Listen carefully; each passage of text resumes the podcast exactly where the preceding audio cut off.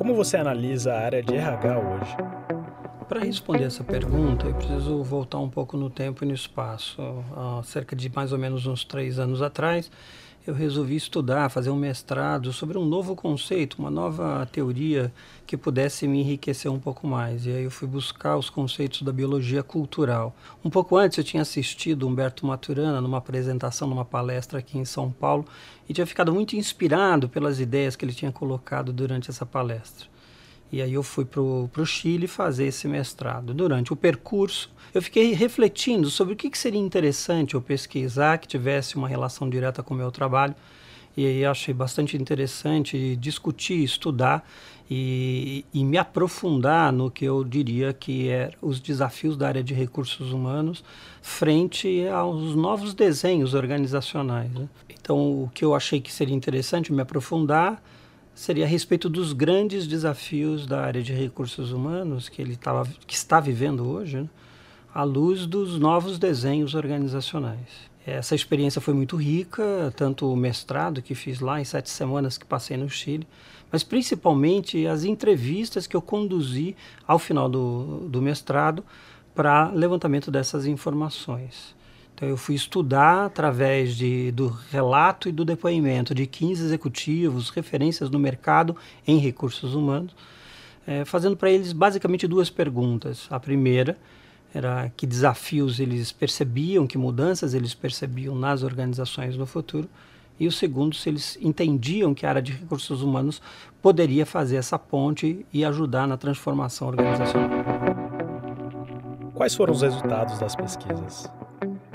Os resultados a que eu cheguei foram bem interessantes. O primeiro deles foi perceber a convergência das respostas dos 15 entrevistados. Foi muito interessante que à medida que eu ia entrevistando cada um deles, e isso não aconteceu no mesmo dia, eu ia percebendo a riqueza das respostas muito coincidentes das respostas que eu já tinha ouvido. Então, em alguns momentos havia uma certa repetição de informações, o que para mim foi bem interessante, porque eu posso dizer ao final que esses 15 escolhidos e de diferentes segmentos, de diferentes tempos na posição de liderança dentro de recursos humanos, foi um discurso bastante convergente. É, eu fui percebendo também alguns aspectos importantes. O primeiro deles foi que, de alguma forma, as pessoas entendiam de que a situação vivida por recursos humanos ela era de certa forma muito acomodada. O que, que eu quero dizer com isso? As pessoas sabiam que o modelo de práticas ah, já começa a não dar mais resposta, ou já não estavam dando mais respostas, mas entendiam que de alguma forma a gente estava sustentado por elas e mantinha-se. Então tinha uma, uma dedicação de manutenção dessas práticas. O segundo aspecto que me chamou muito a atenção foi que, de alguma forma, eles percebiam uma certa falência, tanto no modelo de organização quanto das práticas de recursos humanos. Então, todos foram unânimes em perceber de que a gente precisa de um novo modelo de gestão. O terceiro aspecto que me chamou muito a atenção diz respeito também assim a se percebe inovações, mas essas inovações elas estão concentradas ou em pequenas empresas, essas startups ou empresas vinculadas à tecnologia, e por si só são, vamos dizer, é, situações muito pequenas, muito peculiares e muito pontuais, e se entendia de que essas, essas pequenas experiências, essas práticas, ainda não haviam sido testadas suficientemente para serem transferidas para as outras organizações e, e, de alguma forma, poder haver um, um processo de aprendizado. Um outro aspecto que foi foi percebido, né, quase por uma unanimidade, era a dificuldade de, de recursos humanos responder a esse novo, esse novo cenário, esse novo desenho organizacional. Na verdade, essa era a grande pergunta que eu fazia no meu estudo, se recursos humanos era capaz de fazer essa ponte, e eu já percebia durante as entrevistas que a resposta era não. Não estava preparado, nem hoje, e, assim, infelizmente, se percebia que dificilmente estaria se supomos que esse recursos humanos é que fizesse essa, iria fazer essa transformação. Né? E por último, um dos aspectos bastante interessantes é que o estudo mostrava que não existia fóruns específicos para esse debate. Então, os poucos fóruns que existem no mercado, eles não eram suficientes para trazer essa amplitude e essa profundidade de discussão que de alguma forma eles traziam. Como você avalia o RH hoje, baseado nessas entrevistas? Bom, a minha visão é bastante crítica a respeito desse cenário. Eu diria assim, se a gente pudesse traduzir isso num sentimento até de certa tristeza, porque se percebe uma realidade, mas a gente não está fazendo, dando respostas na mesma direção. Agora, eu acho que isso não pode ser tra traduzido e trabalhado de uma forma só isolada em recursos humanos, porque, por outro lado, a gente tem os modelos organizacionais que também não fizeram as suas tran transformações, não fizeram vamos dizer, a sua lição de casa. Né? A gente acha que ainda vive uma grande hipocrisia quando a gente fala que as pessoas, a gestão de pessoas e o recurso humano é um elemento forte, chave, que tem impacto dentro das organizações. Basta dizer, recentemente eu estava lendo numa revista, que o número de cadeiras relacionadas à gestão de pessoas ou recursos humanos nos conselhos de administração são em número absolutamente muito pequeno. Então eu entendo que uma auditoria, eu entendo que uma controladoria, eu entendo que uma área de recursos humanos seriam peças chaves para a gente garantir que de fato a governança da companhia está acontecendo como deveria ser, né?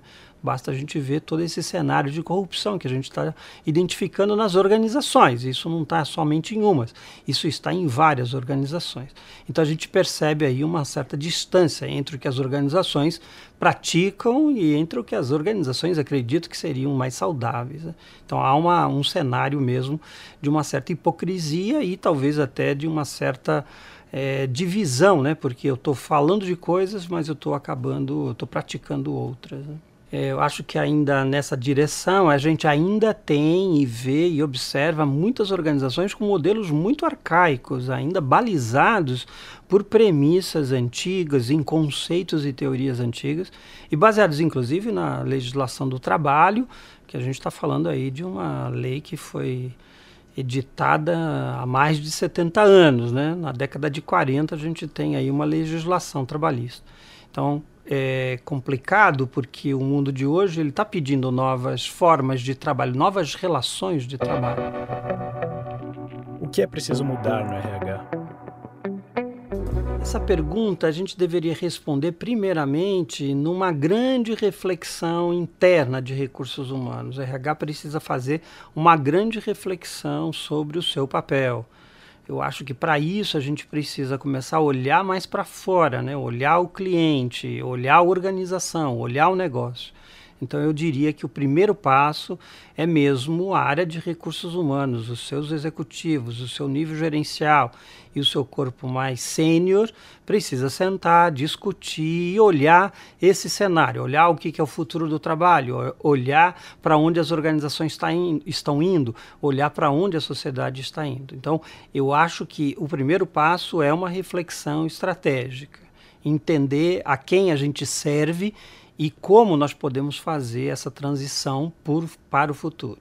Esse é o primeiro passo. O segundo passo, a partir disso, é começar a olhar mesmo a sua estrutura de funcionamento as suas práticas, as suas políticas, o seu modo de operar, inclusive as pessoas que compõem hoje a organização. Não basta eu ter uma boa, uma boa direção, um bom posicionamento e uma boa premissa, um bom propósito, se de fato a minha estrutura não vai na mesma direção ou se as pessoas que compõem o meu grupo não estão alinhadas nessa direção. O terceiro passo seria assumir uma postura um pouco mais assertiva na condução diante do negócio eu até imagino que o ideal seria uma área de recursos humanos em que o seu executivo, ou até mesmo uma área, fosse apartada da estrutura. Isso pode parecer, sob certos aspectos, uma maluquice, mas eu estou trazendo aqui uma contribuição. Porque quando eu estou dentro da estrutura e seguindo os preceitos dessa estrutura, muitas vezes fica difícil de eu confrontar um negócio e sinalizar para ele qual que seria o melhor caminho ou quais seriam as melhores soluções, as melhores alternativas. Esse é estou sobre a égide dessa hierarquia ou respeitando essa estrutura organizacional. Então, o, o, terceiro passo que eu entendo é assumir mesmo, de fato, uma postura mais confrontadora, uma postura mais assertiva. O negócio por si só não vai fazer a transformação. As organizações não vão mudar porque a sociedade está mudando. A, a organização vai mudar por pressão Esse é o movimento que deve acontecer. E a área de recursos humanos precisa começar a fazer essa pressão. É como se ela fosse a voz das pessoas e da sociedade dentro da organização. O quarto passo seria se concentrar naquilo que é o coração, naquilo que é core da área de recursos humanos. Até hoje, ainda a área de recursos humanos é grande para atender uma série de atividades mais administrativas, mais burocráticas, mais transacionais.